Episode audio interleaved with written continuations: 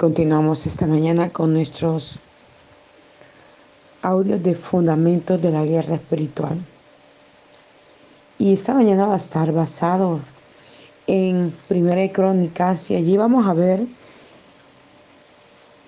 cómo el Espíritu Santo enseñó al pueblo lo que es la guerra espiritual, sus armas de guerra y cómo continuar.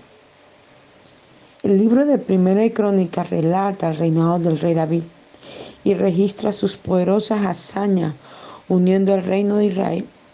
La unción en la vida de David culmina en el pacto de Dios prometiendo que en el trono de David reinará para siempre. Primera de Crónicas, capítulo 17.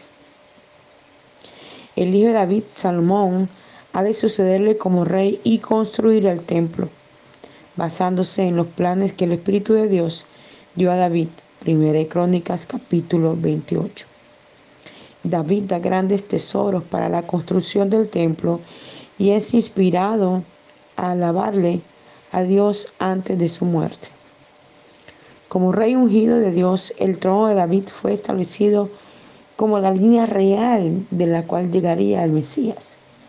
La unción del Espíritu de Dios sobre David reposó en su hijo Salomón, y Jehová engrandecía en extremo a Salomón a ojos de todo Israel y le dio tal gloria en su reino cual ningún rey la tuvo antes de él en Israel. Primera Crónicas capítulo 29 versículo 25. El Espíritu de Dios utilizó a David de manera poderosa para unir una nación, establecer Jerusalén y concebir los planes para el templo que había de ser completado por Salomón después de su muerte. David era un adorador y David hizo cosas muy hermosas para el Señor y es lo que Dios quiere que nosotros seamos, adoradores, como David lo era. Hay una relación directa entre la calidad de sus pensamientos y la calidad de su vida. Este es el principio. Nunca tendrá más, ni avanzará más, ni logrará cosas mayores de las que sus pensamientos le permitirán. Su vida es un reflejo de sus pensamientos y meditaciones más dominantes. Cuando convierte en una práctica meditar en el éxito, comenzará a vivir una vida exitosa. Podría ser precisamente por esta razón que Javes en 1 Crónicas, capítulo 4, versículo del 9 al 10, no le pidió a Dios más propiedades o mayor riqueza, sino que él ensanchase su territorio intelectual a su capacidad mental con respecto a su propia vida. Le pidió a Dios que le diera una mayor capacidad para concebir lo que él podía lograr por causa de Dios, porque sabía que su propio pensamiento limitado estaba manteniendo cautivo. Oro para que Dios le diera una mayor capacidad de pensar en grande. Usted necesitará cultivar un pensamiento de posibilidad porque sus pensamientos determinarán su destino. Tiene que ser capaz de pensar sobre su futuro con respecto a lo que realmente quiere lograr y por causa de quién. Cuando se está preparando para la batalla espiritual con el enemigo, medite en que la palabra de Dios dice que el diablo está derrotado y entonces pelee la batalla espiritual utilizando la armadura espiritual y los planes y estrategias de Dios para entonces poder ser bendecido y poder experimentar todas estas cosas que Dios ha prometido para todos ustedes y para mí. Así como David ensanchó su territorio y logró conquistar tantas cosas y transmitir todo este poder y toda esta gloria a su hijo Salomón, Así tú y yo lo lograremos. Y no solo lo lograremos, sino que enseñaremos a otros a también lograrlo.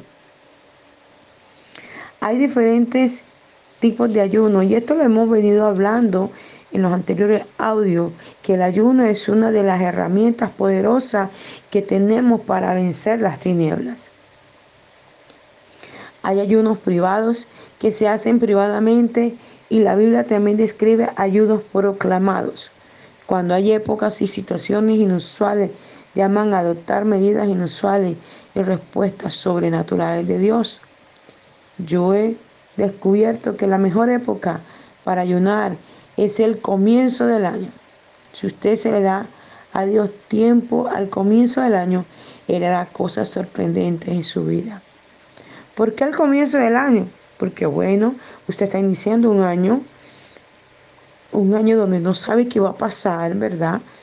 Entonces usted ese tiempo lo puede iniciar desde que cierra el 31 de diciembre y puede hacer un ayuno continuo, un día, dos días, tres días, lo que sienta, para ofrecer a Dios ese año nuevo que va a iniciar y todo esté bajo el control de Dios. Hay tres cosas que usted debe preguntarse antes de ayunar. Número uno, ¿cuáles son los motivos que hay detrás del ayuno? Aprecio que el hecho de que usted perderá eh, peso al ayunar, eso no puede ser un motivo. Porque es que eh, hay gente que no le gusta ayunar porque dice, pues me veo muy delgado, el, ayuno me hace adelgazar mucho, aunque hay unos que dice que el ayuno los hace engordar. A mí me adelgaza.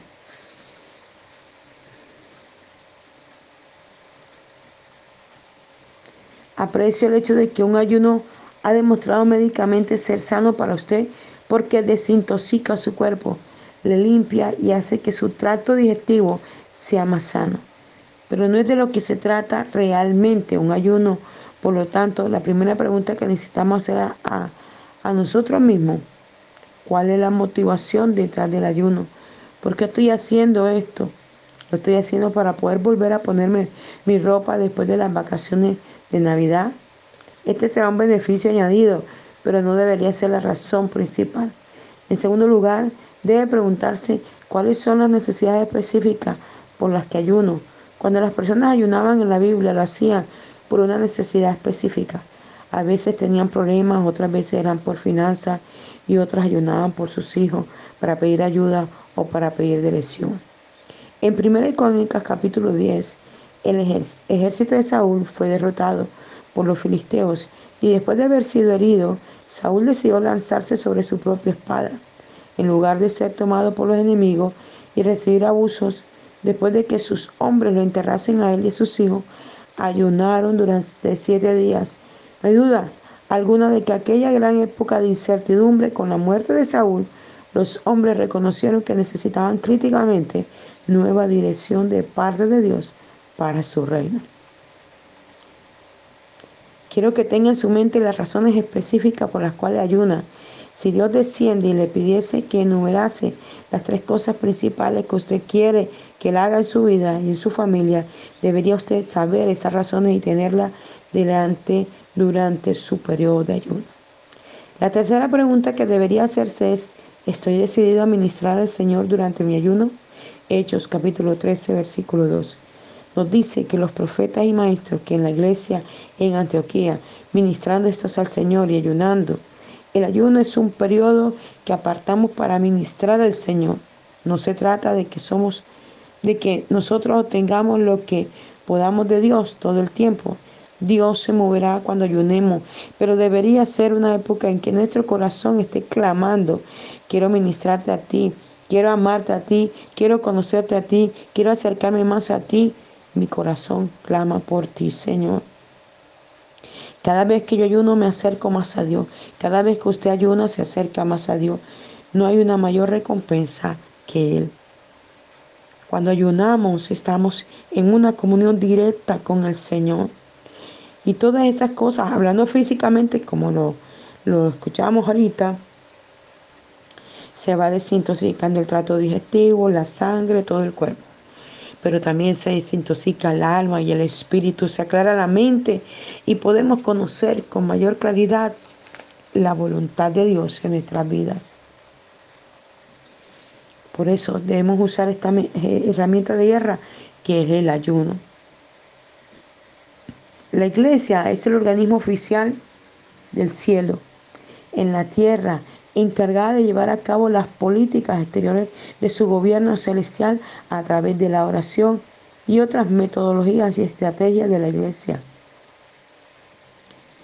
La iglesia ha sido divinamente instituida con el objeto de mantener el reino terrenal libre de los avances agresivos del reino de las tinieblas. Como sus oficiales gubernamentales, nosotros representamos al rey y a su reino. Por lo tanto, cuando oramos, estamos orando para que el cielo invada la tierra para nuestro bien. La oración lo mantiene conectado con los cuarteles de Dios. La oración lo pone en marcha, especialmente cuando obedece. En 1 de Tesalonicenses capítulo 5, versículo 17 dice, orad sin cesar. La oración pone a trabajar a Dios porque Él declara en Isaías 45, 11, preguntadme por de las cosas por venir, mandadme acerca de mis hijos y acerca de la obra de mis manos. Y en Salmo 2.8 dice, Pídeme y te haré por herencia a las naciones y como posesión tuya los confines de la tierra. Como embajadores y funcionarios militares del reino del cielo, se nos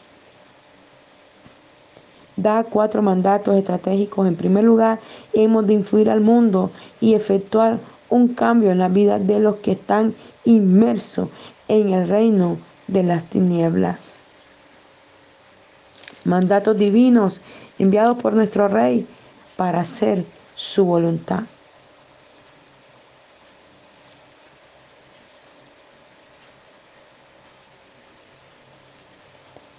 Nuestro segundo mandato es el impactar los principales sistemas del mundo social, político, financiero, educativo, familia, artes y entretenimiento, medios de comunicación masiva y demás, a través de una acción convincente de efecto en el espíritu lo que ocasionaría una fuerte respuesta que conduzca al gobierno del reino, así como en Hechos 16, 16, 26. Cuenta la historia de cómo Pablo interrumpió el sistema espiritual, educativo y económico de una ciudad a expulsar a un espíritu de adivinación. Nosotros también iremos a lugares oscuros y causaremos muchos problemas, enseñándole las costumbres del reino del cielo que son contrarias a las leyes del reino de las tinieblas. La oración invade las tinieblas. Cuando oramos en el Espíritu, direccionados por Dios, nuestra oración invade las tinieblas y las echa fuera. El tercer mandamiento o mandato como guerreros espirituales es el de infiltrar el territorio enemigo saturándolo con la luz de Dios. Nuestra presencia debe ser invasiva. La luz invade la oscuridad, no dejando lugares para sombras oscuras. Hechos 1 al 24. Nos cuenta cómo Felipe entró a la ciudad de Samaria y vio correr a los demonios fuera de las personas poseídas, dando grandes voces. Estaban aterrorizadas por la autoridad que imponía Felipe. Él liberó a la gente de enfermedad que los debilitaba y los sanó de sus aflicciones. Él hablaba en el nombre de Jesús y del reino de Dios, y muchos en esta oscura ciudad se acercaron a la luz y fueron bautizados. También debemos esperar ver transformación espiritual en zonas de oscuridad y la luz del poder de Dios cubrir las tinieblas. Bendito su nombre para siempre. Aleluya. Finalmente se nos dice que implementemos y establezcamos las conductas características y directivas del reino. Debemos poner en práctica las políticas del reino de los cielos en la tierra, atar y desatar en una forma de implementar las costumbres del reino en la tierra. Hechos 2 del 41 al 47. Podemos ver cómo puede ser implementado el reino y cómo su efecto transforma a las personas en la tierra. Este era el impacto diario que tenía la iglesia primitiva donde quiera que llegaba. Y vendía sus propiedades y sus bienes los repartían a todos según la necesidad de cada uno. Versículo 45 de este mismo capítulo. Decida en este momento que seguirá estos cuatro mandatos a medida que se prepara para convertirse en un embajador estratégico del reino de Dios, impactando y llevando transformación a quienes viven en tinieblas espirituales. Esto es verdaderamente guerra espiritual y con el poder del Espíritu de Dios, la victoria es suya. Aleluya. Dios nos ha entregado la victoria. Dios nos ha entregado el poder. Dios nos ha entregado la unción, aleluya. Dios ha derramado esta gloria sobre la iglesia del Señor. Tenemos que ser guiados por Él. Salomón y David cometieron muchos errores, muchos. Pero ah, no estamos interesados en este momento en saber de los errores que cometieron ellos, sino sus obediencias y en los pasos que ellos dieron para lograr avanzar y conquistar cosas. David lo logró poderosamente. Él logró avanzar en un reino que le fue entregado, porque así lo quiso Dios, porque él era un hombre de altar, un hombre de oración, de búsqueda, de profundidad, de entrega. Y esto fue lo que vio su hijo Salomón. Fue el ejemplo a seguir, porque él vio en su padre un hombre que se mantenía en el altar adorando, un hombre que obedecía, un hombre que se equivocó, sí, y un hombre que vio cosas muy difíciles en su caminar sus hijos se enfrentaron entre sí mismos, se mataron. Uno violó a su otra hija. Y aún él prefirió huir muchas veces porque Absalón quería su reinado. Él nunca quiso tocar a sus hijos, solo oraba y clamaba a Dios para que ellos fueran libres. Lastimosamente, Absalón y otro hijo perdieron la vida entre sí. Pero Dios le plació escoger aquel hijo, aquel hijo que fue de aquella mujer que él tomó para sí y que no le pertenecía. Aquella mujer que quedó embarazada de aquel adulterio y que perdió ese bebé, pero luego Dios le entregó un hijo nuevo con esa misma mujer, quien la honró después de haberla eh, poseído sin ser de él. Y cuando envía la guerra a su esposo es muerto, entonces él se siente la necesidad de cubrirla y la hace su esposa y luego Dios los bendice con un hijo y ese hijo era Salomón. Lastimosamente, cuando Salomón dijo que Dios lo iba a bendecir y, Salomón le y Señor le pregunta qué quiere y él dijo sabiduría. Y Dios le dio tanta sabiduría que se multiplicaron sus tesoros porque sabía que revelación tenía de parte de Dios para cada necesidad que cada persona tenía, pero luego la, avaricia lo llenó tanto y quiso más y más y buscaba la sabiduría que había perdido, que, que ya no la sentía en sí en muchas cosas. Metió miles de errores.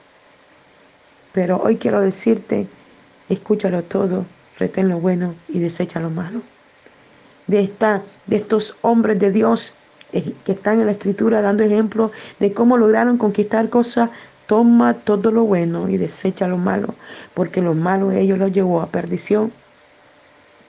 Y tú y yo tenemos que crecer y tomar las herramientas poderosas en Dios para avanzar y conquistar cosas grandes. Bendito sea su nombre y espero que este audio número 19 de Fundamentos de la Guerra Espiritual te ayude mucho a ti y a los tuyos. Dios te bendiga. Te habló la apóstol Janet Rentería desde el altar de Mensajeros de la Cruz de Cristo, Barranquilla, Colombia.